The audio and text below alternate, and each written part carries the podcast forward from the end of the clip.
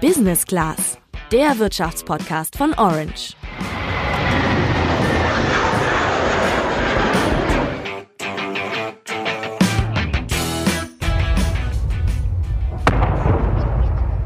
Ja, lautes Knallen, danach bedrückende Stille. So hört sich Krieg an.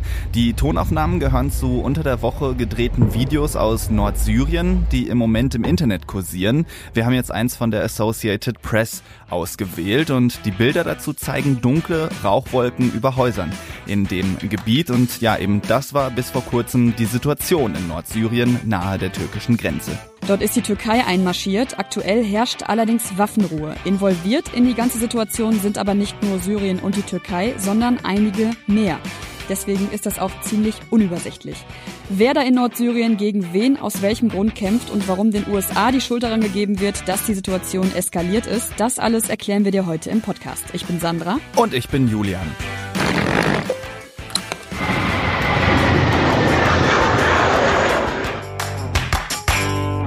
Falls ihr gerade keine Landkarte zur Hand habt, vorab einmal die geografische Einordnung. Also Syrien liegt am Mittelmeer, nördlich von Syrien liegt die Türkei und westlich davon der Irak. Und Schauplatz von allem, was wir gerade in den Nachrichten hören, ist so der Norden, Nordosten Syriens. Dort ist nämlich, wie gesagt, die Türkei einmarschiert. Offiziell, weil die Türkei ihre Sicherheit bedroht sieht, wenn sie es nicht tun würde. Sandra, jetzt kann man sich natürlich erstmal grundsätzlich fragen, was ist denn da in Nordsyrien Syrien los, dass sich die Türkei so bedroht fühlt? Zunächst muss man wissen, dass in Syrien seit 2011 Bürgerkrieg herrscht und der syrische Machthaber Bashar al-Assad im Land um seine Macht kämpft. Im Norden und im Nordosten des Landes, also relativ nah an der türkischen Grenze, hat es allerdings die kurdische Miliz YPG geschafft, das Gebiet unter ihre Kontrolle zu bringen. Die hat da eine Selbstverwaltungszone mit eigener Regierung aufgebaut und die besteht jetzt seit gut fünfeinhalb Jahren. Okay, jetzt muss man einschieben. Ein kurdisches Gebiet nahe der türkischen Grenze, das hat Spannungspotenzial, weil das Verhältnis zwischen der Türkei und Kurden seit Jahren mehr als angespannt ist. Also die Kurden sind ein Volk ohne eigenes Land. Viele von ihnen leben in der Türkei und fühlen sich dort unterdrückt. Und der Wunsch der Kurden ist ein eigener, autonomer Staat. Viele von ihnen versuchen das friedlich durchzusetzen. Anders die kurdische Organisation PKK, die von der EU als Terrororganisation eingestuft wird. Die türkische Regierung kämpft schon lange mit ihr und sieht die nationale Sicherheit durch sie bedroht, weil sie eben gewaltsam versucht, ihre Ziele durchzusetzen. Und damit hängt wahrscheinlich jetzt auch die Offensive zusammen, denke ich mal, oder? Genau, für die Türkei sind die JPG und die PKK ein und dieselbe Organisation. Ob das wirklich so ist, ist aber nicht ganz klar. Fest steht zwar, dass sich JPG und PKK relativ nahestehen, aber auch, dass die JPG von sich aus bisher keine Angriffe auf die Türkei gestartet hat, wenn man von Vergeltungsanschlägen für türkische Angriffe auf Syrien absieht. Ob die Gefahr also wirklich so groß ist, wie es von der türkischen Regierung dargestellt wird, ist umstritten. Außerdem kommt hinzu, dass längst nicht alle Kurden in der Region mit der JPG und der PKK sympathisieren. Okay, trotzdem steht der Plan von Erdogan. Er will auf syrischem Gebiet eine Schutzzone an der Grenze einrichten, die ungefähr 500 Kilometer lang und 30 Kilometer breit sein soll und eben die Kurden zurückdrängt. Also das ist dann quasi eine Pufferzone. Diese Zone hätte für Erdogan aber nicht nur den Vorteil, dass er sich die Kurden damit irgendwie vom Leib halten würde, sondern es würde auch eine Menge Platz entstehen, um einige der syrischen Flüchtlinge dort unterzubringen, die im Moment in der Türkei sind. Also mehr als dreieinhalb Millionen sind das insgesamt und momentan ist der Plan, rund zwei bis drei Millionen von denen in die Schutzzone eben umzusiedeln. Aber geht das denn so einfach? Es gibt ja den Flüchtlingsdeal zwischen der EU und der Türkei. Also die Türkei bekommt ja gerade Milliardenhilfen dafür, dass sie die Flüchtlinge nicht in die EU durchlässt. Ja, das stimmt und Erdogan will die Flüchtlinge ja auch nicht in die EU lassen. Allerdings sieht er auch, dass viele Türken es eben nicht so gut finden, dass so viele Flüchtlinge im Land sind. Unter anderem zum Beispiel, weil die Mieten steigen dort, wo viele sind. Also die Umsiedlung in Schutzzonen ist für Erdogan sozusagen eine Königslösung, zumal er so immer noch ein Druckmittel gegen die EU in der Hand hat. Und da wird er auch nicht müde, das zu unterstreichen, um eben auch so seine Maßnahmen zu legitimieren. Hier mal ein Ausschnitt aus dem ZDF Auslandsjournal. Wenn ihr versucht, unsere Operation als Invasion darzustellen, werden wir die Türen öffnen und 3,6 Millionen Flüchtlinge zu euch schicken. Ja, und dass durch eine Umsiedlung natürlich neue soziale Spannungen dann eben in der Schutzzone entstehen, das scheint erstmal zweitrangig. Innerhalb der Türkei genießt Erdogan Rückhalt für seine Aktion und die hilft ihm auch, seine Beliebtheitswerte wieder zu steigern. Die waren zuletzt nämlich etwas in Stocken gekommen. Außerhalb der Türkei hagelt es aber Kritik von fast allen hochrangigen Staats- und Regierungschefs. Das zum Beispiel sagt Bundeskanzlerin Angela Merkel. Es gibt äh, natürlich berechtigte Sicherheitsinteressen der Türkei, aber äh, auch ich glaube und die Bundesregierung glaubt, dass diese Offensive beendet werden muss, weil die humanitären Folgen gravierend sind und weil die Gefahr, dass auch Daesh wieder erstarkt, nachdem es mit so viel Kraft auch bekämpft wurde, die doch sehr erheblich ist und äh, deshalb müssen hier andere Lösungen gefunden werden. Daesh, was die Kanzlerin da gerade gesagt hat, das ist ein anderer Name für den sogenannten Islamischen Staat. Und dass der wieder erstarkt, das ist eine große Sorge der gesamten Weltgemeinschaft. Die JPG ist nämlich mit dem sogenannten Islamischen Staat verfeindet und hat gegen ihn gekämpft und das durchaus erfolgreich. Zehntausend IS-Kämpfer saßen zuletzt in kurdischen Gefängnissen, allerdings haben das die Kurden nicht alleine geschafft, denn sie hatten die USA an ihrer Seite, die in Syrien stationiert waren.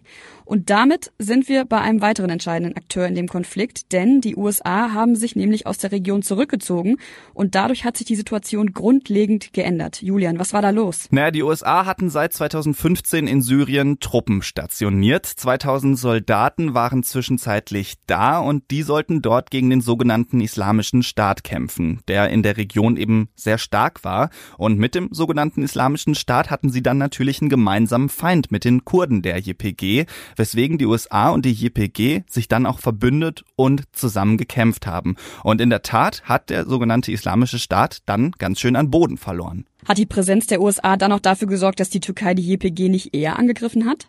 Ja, das kann man so sagen. Also der Türkei war natürlich da schon die ganze Situation mit dem kurdischen Autonomiegebiet ein Dorn im Auge und Erdogan hat auch schon lange angekündigt, dass er so eine Schutzzone einrichten will. Aber die USA waren eben der Faktor dafür, dass eben trotzdem nichts passiert ist, weil man die eben nicht angreifen wollte. Dann aber hat Donald Trump vor gut anderthalb Wochen seine Truppen zurückgeschickt. Der amerikanische Schutz für die Kurden war also weg. Und prompt ist die Türkei nach Nordsyrien einmarschiert und hat die autonomen Gebiete der JPG angegriffen. Man kann das durchaus so auslegen, dass Trump damit die Kurden im Stich gelassen hat. So wird es auch von vielen europäischen Ländern gesehen. Zur Wahrheit gehört aber auch dazu, dass Europa sich aus dieser Angelegenheit in der Vergangenheit eigentlich ganz herausgehalten hat. Die Frage ist aber trotzdem, warum hat Trump die Truppen abgezogen? Ja, also im Prinzip sagt Trump, dass die USA jetzt halt ihren Dienst verrichtet haben, weil der islamische Staat eigentlich besiegt sei. Hier mal ein Ausschnitt aus seinem Statement. I campaigned on the fact that I was going to bring our our soldiers home and bring them home as rapidly as possible. I, we, all together, you, we defeated and took over 100% of the ISIS caliphate. Everybody said that was going to be an impossible thing to do. I did it, and I did it quickly because we have a great military now. Now we've captured ISIS, we've done what we've done. Das klingt erstmal gut, ist aber tatsächlich eine gewagte Auslegung der Realität. Zwar hat der Islamische Staat tatsächlich deutlich an Macht verloren und kontrolliert keine Gebiete mehr, kann aber halt immer wieder erstarken. Also hunderte IS-Kämpfer sind auch jetzt schon aus kurdischen Gefängnissen ausgebrochen, weil die Kurden eben nicht gleichzeitig für ihre eigene Sicherheit sorgen können und eben auch die Kämpfer des Islamischen Staats bewachen können. Immerhin haben die USA aber weiter mit der Türkei über eine Waffenruhe verhandelt. Zu der ist es dann am Donnerstag auch gekommen. Fünf Tage soll sie erstmal dauern und der JPG Zeit verschaffen, sich aus dem Grenzgebiet zurückzuziehen. Vorher hatten die USA noch mit Wirtschaftsaktionen gedroht. Die sind aber jetzt durch die Waffenruhe erstmal auf Eis gelegt und sollen nicht eintreten, wenn die Türkei das Feuer ganz beendet. Von Seiten der EU hat man sich noch nicht auf einen gemeinsamen Umgang mit der Türkei geeinigt. Einige EU-Staaten hatten aber angekündigt, ihre Waffenlieferungen an die Türkei stark einzuschränken, unter anderem Deutschland. Über die Ankündigung hat sich Erdogan aber eher amüsiert gezeigt und auch darüber gespottet. Naja, so oder so, eine andere Nachricht aus Deutschland dürfte ihn ganz sicher nicht amüsiert haben, denn VW hat wegen der aktuellen Situation erstmal Pläne aufs Eis gelegt, ein Werk in der Türkei aufzubauen und hier winkt der Türkei eigentlich ein Milliardengeschäft. Mit der Türkei, der JPG, dem Islamischen Staat und den USA haben wir jetzt schon über vier entscheidende Akteure in dem Konflikt gesprochen. Über zwei weitere sollten wir aber auch noch reden. Einmal nämlich über den, auf deren Boden der Krieg stattfindet, nämlich Syrien, und den, der vielleicht die Rolle des Vermittlers einnehmen könnte, nämlich Russland. Lass uns mal bei Syrien anfangen, Julian. Wie hat eigentlich Assad auf den Einmarsch reagiert? Ja, der hat sich auf die Seite der Kurden von der JPG geschlagen. Nachdem die USA abgerückt sind, hatten die sich nämlich Hilfe suchen unter anderem an ihn gewandt. In der Vergangenheit hatten die beiden Parteien ein, sagen wir mal, wechselhaftes Verhältnis, aber Assad könnte jetzt natürlich die Möglichkeit gesehen haben, in einem Gebiet, was er eigentlich an die JPG verloren hatte, wieder mehr Macht zu bekommen. Assads Truppen kämpften aber bisher wohl nicht direkt gegen die türkische Armee, sondern gegen syrische Milizen, die mit der Türkei kooperieren. Ja, auf die Unterstützung vom russischen Präsidenten Wladimir Putin kann sich Assad dabei wohl verlassen. Der steht nämlich schon seit Beginn des syrischen Bürgerkrieges an Assads Seite, versorgt zum Beispiel seine Armee mit Waffen. Allerdings hat Putin zu allen Konfliktparteien ein ganz gutes Verhältnis, also auch zu den Kurden und zu Türkei und Erdogan. Ohne die Mithilfe von Russland ist es schwierig vorstellbar, dass dauerhaft Ruhe in der Region einkehrt. Es wird auch darüber spekuliert, dass Putin schon länger im Hintergrund die Strippen zieht und zum Beispiel die Allianz von Kurden und Assads Truppen eingefädelt hat. So oder so nutzt Putin die Situation jetzt aus, um Russlands Position als Weltmacht zu unterstreichen, die weltpolitisch großen Einfluss ausüben kann, gerade vor dem Hintergrund, dass die USA sich aus der Region im Gegensatz zu Russland zurückgezogen haben.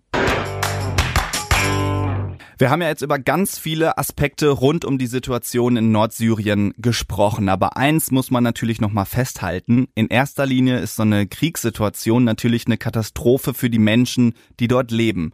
Etliche sind schon verletzt worden, viele sind auch gestorben. Die Rede war unter der Woche von 300 Toten. Auf der Flucht sind nach Angaben der syrischen Beobachtungsstelle für Menschenrechte rund 300.000 Menschen. Und dass jetzt aktuell eine Waffenruhe herrscht, ist dann natürlich erstmal eine gute Nachricht. Man kann jetzt aber nur hoffen, dass die auch bestehen bleibt. Ja, was auch bleibt, ist die Frage, wie geht's denn eigentlich weiter? Die Türkei hat angekündigt, ihre Offensive nicht weiterzuführen, wenn die JPG innerhalb der fünf Tage vollständig aus der Region abgezogen ist, ihre schweren Waffen ablegt und ihre Stellung zerstört. Der Plan der Kurden ist es in der Tat, sich zurückzuziehen und auch die USA setzen sich dafür ein, dass sie das tun. Die Zone, in der sich keine Kurden aufhalten dürfen, läuft entlang der südlichen Grenze der Türkei und ist 30 Kilometer breit. Also anders gesagt heißt das, dass Erdogan seine Sicherheitszone bekommt, die er gefordert hat. Wie stabil das Ganze ist und ob die Hoffnung auf langfristigen Frieden tatsächlich berechtigt ist, das kann man zum jetzigen Zeitpunkt noch nicht wirklich sagen. Das war's jetzt erstmal von uns für diese Woche. Wir freuen uns, wenn ihr nächste Woche wieder reinhört. Bis dann. Ciao.